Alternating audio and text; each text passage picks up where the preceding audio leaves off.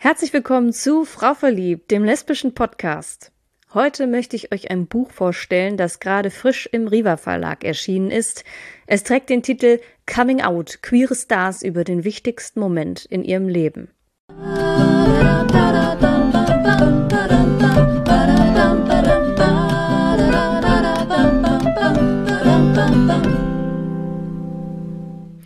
Ihr könnt es euch vielleicht denken, dieses Buch ist eine Sammlung von Coming-out-Geschichten, insgesamt von 18 prominenten Vertreterinnen und Vertretern der LGBTQ-Community. Von Kevin Kühnert über Drangsal bis zu Julina Menn. Zusammengetragen wurden diese Coming-out-Geschichten von Sebastian Goddemeyer. Er ist Journalist und arbeitet als Redakteur unter anderem für Weiß, den Spiegel und den Tagesspiegel und er ist selbst schwul. Mit seinem Buch möchte er queeren Menschen Hoffnung machen. Er sagt im Vorwort, beim Schreiben ist mir aufgefallen, dass es sehr viele Gemeinsamkeiten in den Lebensgeschichten der 18 Protagonistinnen in diesem Buch gibt. So unterschiedlich queere Menschen wirken, die meisten haben sich als Teenager allein gefühlt. Sie sind durch Zeiten der Einsamkeit gegangen, haben ehrlich über sich reflektiert, nach Gleichgesinnten gesucht und sind am Ende bei sich selbst angekommen. So könnt ihr also in Coming Out 18 interessante, unterschiedliche und doch im Kern alle in sich vereinte Geschichten über den holprigen Weg zur Findung der eigenen sexuellen Identität und dem eigentlichen Coming-out lesen. Ein kleiner Wermutstropfen von den 18 Menschen, die ihre Geschichten in diesem Buch teilen, sind nur zwei lesbische Frauen dabei. Und somit sind Lesben in diesem Buch unterrepräsentiert, wie der Autor aber auch im Vorwort selber anspricht. Er sagt, das läge daran, dass es einfach zu wenige gab, die sich überhaupt zurückgemeldet haben oder eben halt abgesagt haben. Ebenfalls wenig zu finden sind queere People of Color, Personen mit Migrationshintergrund und transidente Personen. Was uns mal wieder zeigt, es gibt immer noch viel Platz für mehr queere Sichtbarkeit. So, und da wir aber hier ein lesbischer Podcast sind, möchte ich mich jetzt ähm, ja auf die beiden lesbischen Geschichten in diesem Buch konzentrieren und würde euch jeweils ein paar Teile aus aus diesen vorlesen. Das ist einmal ähm, die YouTuberin Melina Sophie und die Schriftstellerin Katharina Oguntoye. Und genau, ich würde sagen, damit fangen wir jetzt einfach mal an. Melina Sophie. Oute dich vor den Leuten, vor denen du dich outen willst. Mach alles so, wie dein Bauchgefühl es sagt. Das wird dir den Weg zeigen, glaub mir. Be proud. Es gibt nichts, wofür du dich schämen müsstest. Ich bin lesbisch, sagt Melina Sophie in einem YouTube-Video mit dem Titel Coming Out. Sie trägt dunkelbraune Haare und dunkelroten Lippenstift, hinter ihr nur eine weiße Wand. YouTube ist ein sehr großer Teil meines Lebens und so seid auch ihr ein sehr großer Teil meines Lebens, beginnt sie und versucht Worte für das zu finden, was sie heute mit ihrer Community teilen möchte, ihr lebenslanges Geheimnis. Es hat mich verdammt viel Zeit gekostet, es zu akzeptieren. Ich wollte es vor mir selbst verheimlichen und wegpushen und verstecken. Am 31. Juli 2015 outet sich Melina Sophie vor ihren Abonnentinnen. Mehrere Millionen Menschen sahen das Video, das ihr Leben veränderte. Im YouTube-Universum war sie zu diesem Zeitpunkt bereits ein Superstar. Nun ein lesbischer Superstar. Und somit ein Vorbild für queere Teenager, die diese großen Worte noch vor sich haben. Ich bin gay. Zuvor stellte sie bereits Lifestyle-Videos online, nahm Fans mit auf Reisen und erzählte aus ihrem Leben. Wenn sie auf ihre Kindheit zurückblickt, fällt ihr auf, dass sie schon sehr früh klar war, dass sie Frauen liebt. Rückblickend wusste ich schon im Kindergarten, dass ich lesbisch bin. Ich habe mich damals nach Frauen umgedreht, nicht nach Männern. Damals fehlte mir aber noch das Bewusstsein. Mit 18 kam Melina zum ersten Mal auf den Gedanken, dass sie lesbisch sein könnte.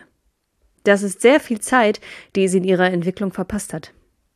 Mein Gedankengang war, vielleicht bin ich lesbisch, aber das kann nicht sein, das will ich nicht, das darf ich nicht, das soll nicht sein. Ich hatte so große Angst vor den Konsequenzen, weil ich wusste, dass Homosexuelle immer noch nicht so akzeptiert werden, wie sie wie eigentlich der Fall sein sollte. Homosexuelle wurden in den Medien als andersartig und aussätzlich dargestellt. Dadurch machte sie sich vor allem Sorgen, wie die Menschen in ihrem Umfeld reagieren würden. Ich hatte Angst, dass sich meine Freundinnen von mir abwenden würden, weil sie denken würden, dass ich was von ihnen will. Melina verleugnete, verleugnete ihre Sexualität ihre ganze Jugend lang und versuchte bis ins Erwachsenenalter jemand zu sein, die sie nicht war. Ein heterosexuelles Mädchen. Sie scheiterte. Ich hatte Boyfriends, klar. Mir war überhaupt nicht bewusst, dass ich lesbisch war. Ich dachte die ganze Zeit, ich hätte noch nicht den richtigen gefunden. Außerdem hatten alle meine Freundinnen auch Freunde. Ich wollte genauso sein. Doch sie war nicht wie ihre Freundin. Sie datete Jungs, drehte sich aber heimlich wieder nach Frauen um. Zwischen ihr und den Männern war nichts, keine Magie, kein Funke, keine Anziehung. Ich habe bereits damals sehr schnell Gefühle für Frauen entwickelt, obwohl wir gar nicht romantisch miteinander involviert waren. Das fühlte sich ganz anders an als mit Männern. Mit Männern hatte ich nie diesen Wunsch nach Nähe, das Intensive. Man kennt's halt, das Verknalltsein. Hätte es queere Vorbilder und Lebensrealitäten gegeben, mit denen sie sich hätte identifizieren können, hätte sie als Teenager vielleicht nicht solche Probleme gehabt, sich selbst zu akzeptieren und zu sagen, ich bin lesbisch. Mit 19 zog Melina nach Köln. Auf YouTube hatte sie sich bereits einen Namen gemacht. Ihre Abonnenten begleiteten sie beim Weihnachtsbaumkauf und auf Taxifahrten. 500.000 Menschen rufen ihre Videos auf. In der Stadt am Rhein lebte sie in einer Wohngemeinschaft mit Sängerin und Vloggerin Shirin David. Ich habe den Mut, mich zu outen, erst bekommen, als ich nach Köln gezogen bin. Köln, ne? Gay City Number One, zwinkert sie in die Kamera ihres iPhones. Dort habe ich Menschen kennengelernt, die auch homosexuell sind, in Bars und Clubs zum Beispiel. Das hat mir Sicherheit gegeben. Ich konnte mich endlich identifizieren. Irgendwann konnte sie der Wahrheit nicht mehr länger aus dem Weg gehen. Nach einigen Wochen in Köln fuhr Melina zu einem Besuch in ihrer Heimat. Ich habe mich dort das erste Mal vor den Spiegel gestellt und zu mir selbst gesagt, ich bin lesbisch. Das zu sagen war die größte Überwindung. Aber es hat einfach Klick gemacht. Direkt danach habe ich mich geoutet, bei meiner Familie, bei meinen Freunden, bei allen. Das war vier Tage vor ihrem öffentlichen Coming-out auf YouTube. Melina hatte durch ihr Coming-out Selbstsicherheit und Selbstbewusstsein gewonnen. Was andere sagten, war ihr von nun an egal. Dabei wartete auf Melina nach ihrem Coming-out die eigentliche Herausforderung. Frauen kennenlernen, daten, sich verlieben. Ein Teil war besonders spannend, machte Melina aber auch besonders viel Angst. Ich hatte auf einmal richtige romantische Gefühle für einen anderen Menschen. Ich habe etwas gefühlt. Das war der Punkt, der mich vorangetrieben hat. Endlich wusste ich, wie sich Liebe anfühlt. Es wurde ernst. Wenn Liebe im Spiel ist und man sich einer anderen Person öffnet, wird man auch verletzlich. Mit jedem Date wuchs Melina, wurde erwachsener, stabiler und erfahrener. Melina probierte auch Dating-Plattformen aus. Ich habe eine Zeit lang Tinder benutzt. Mittlerweile lernt man aber, und das höre ich auch aus meinem Freundeskreis, die meisten Leute über Instagram kennen. Das ist zur Dating-Plattform geworden. Dort sei schließlich alles vorhanden. Bilder, persönliche Infos, Interessen, gemeinsame Bekannte. Durch ihr Coming Out, ihr öffentliches Leben als lesbische Frau und die neu gewonnenen Dating-Erfahrungen wurde ihre Sexualität eine Selbstverständlichkeit für Melina. Wenn ich heute gefragt werde, was mit Männern geht, sage ich, mit Männern nichts, aber mit Frauen sehr viel. Solche Coming-outs habe ich auch sehr oft. Das ist aber nicht schlimm. Im Gegenteil. Melina fühlt sich jedes Mal gestärkt, wenn sie wieder eine Gelegenheit bekommt, zu sich selbst zu stehen und authentisch zu sein. So, und jetzt kommen wir zur zweiten lesbischen Coming-out-Geschichte in diesem Buch. Die erzählt über Katharina Oguntoye. Und das Interessante ist, Sie entstammt einer ganz anderen Generation als Melina Sophie und ähm, hat sich schon im Anfang der 80er Jahre ge geoutet. Einer Zeit, wo das noch überhaupt gar nicht gang und gäbe war. Ähm, also so gar nicht, gar nicht. Und ähm, ja, jetzt lese ich euch einen Teil von ihrer Coming-out-Geschichte vor. Katharina Oguntoye. Ich oute mich, indem ich lebe, aber nicht indem ich sage, ich bin lesbisch, akzeptieren Sie mich. Das war ein sehr weißes Umfeld, sagt Katharina Oguntoye und meint damit Heidelberg, wo sie als afrodeutsche, lesbische Frau aufgewachsen ist. Das Schwarzsein ist seit ihrer Geburt ein Thema, das Lesbischsein kam erst später dazu. Ich kann mich an eine Situation als Kindergartenkind erinnern, als ich auf dem Schoß meiner Mutter in der Straßenbahn in Leipzig saß. Mein Vater wurde als Afrikaner immer anders angeschaut, anders behandelt. Darüber habe ich mit meiner Mutter gesprochen. Seit ihrer Kindheit, soweit sie sich zurückerinnern kann, ist ihre Hautfarbe das Merkmal, auf das sie andere reduzieren wollen. Sie erlebte vielfach Alltagsrassismus, schon als Kind in Heidelberg und in Leipzig, aber auch später als Erwachsene in Berlin. Zugehörigkeit und Geborgenheit fand Katharina vor allem in ihrer Familie, auf der deutschen wie auf der Niger nigerianischen Seite. In meiner weißen Familie wurde ich als Person akzeptiert. Das darf man nicht unterschätzen. Der Rückhalt hat mich stark gemacht.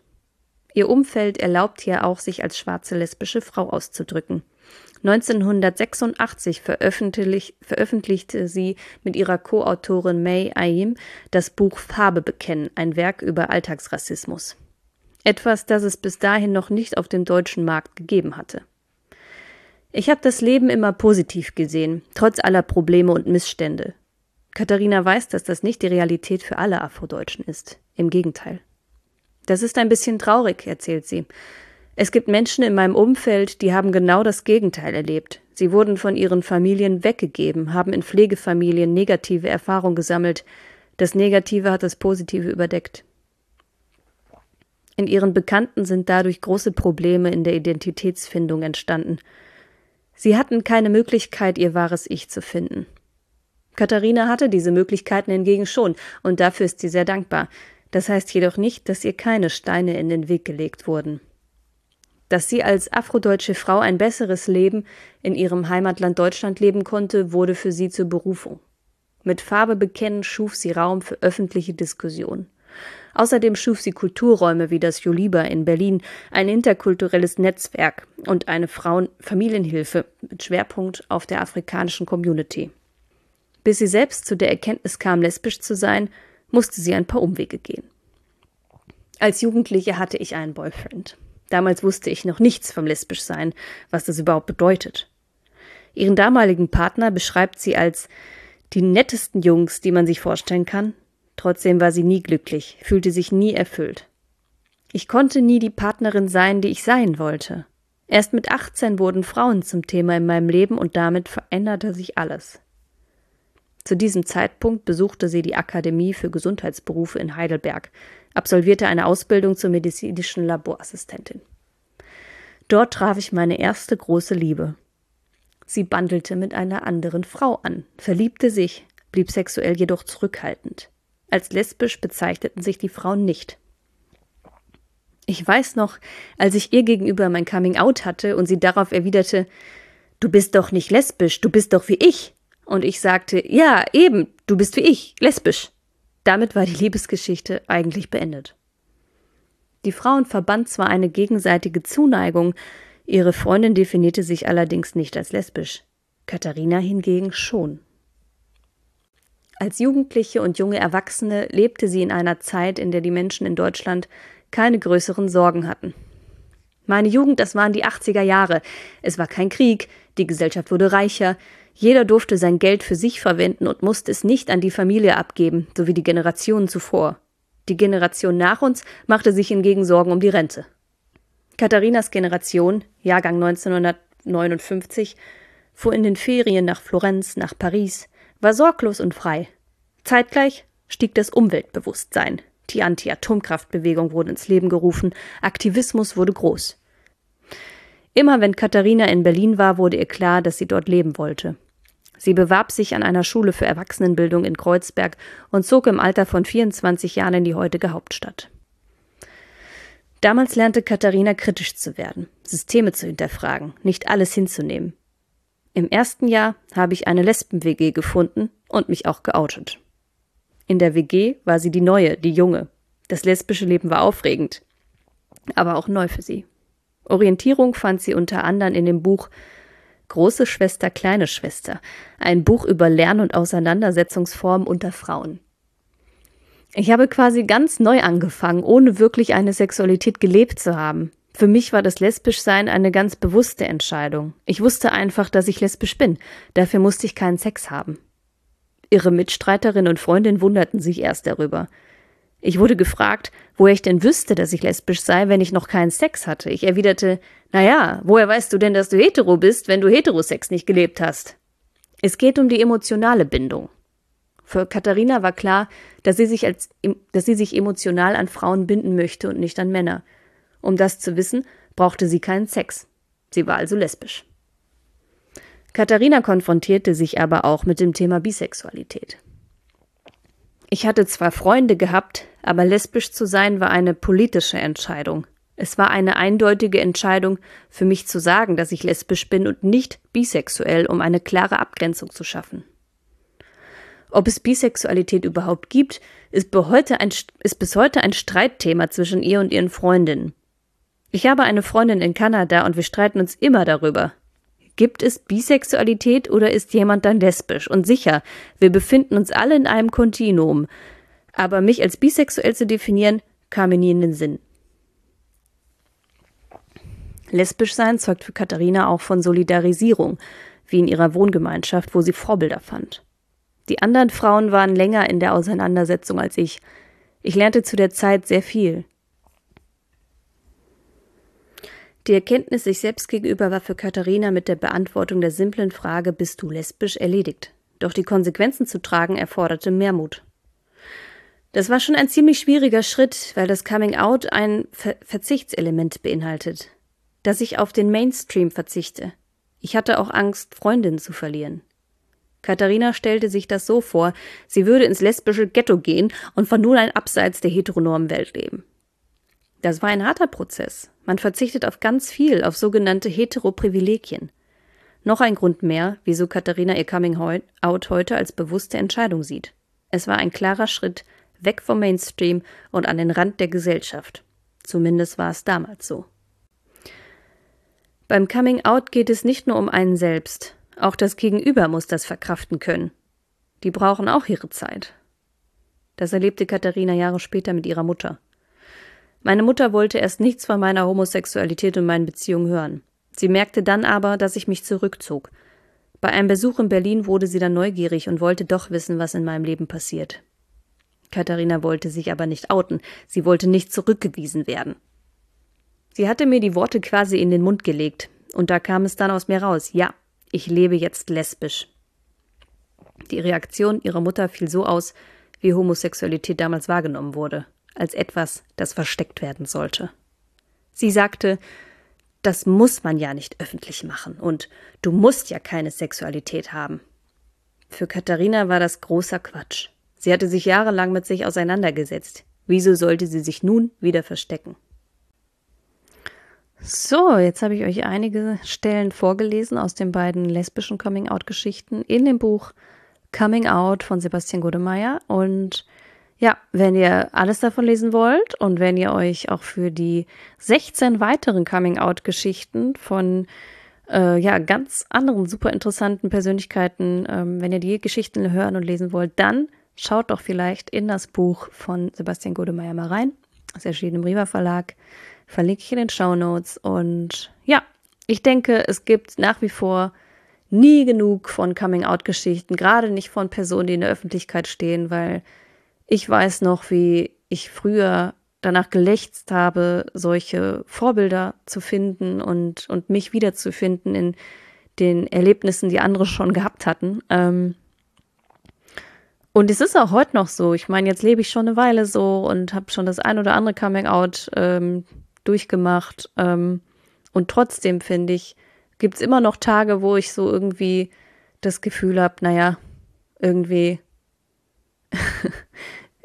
ist man ja doch relativ ähm, allein damit.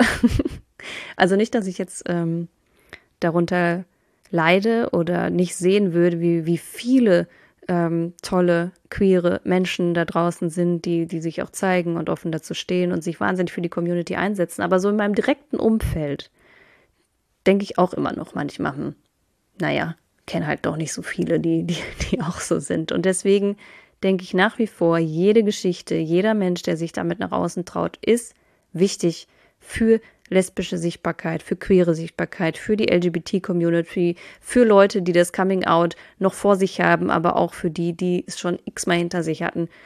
Wir brauchen einander. Und deswegen, ja. Ähm, genau, wenn euch das Buch interessiert, schaut rein. Und ansonsten wünsche ich euch jetzt noch einen wunderschönen Tag, egal wo ihr seid, und ganz viel Liebe.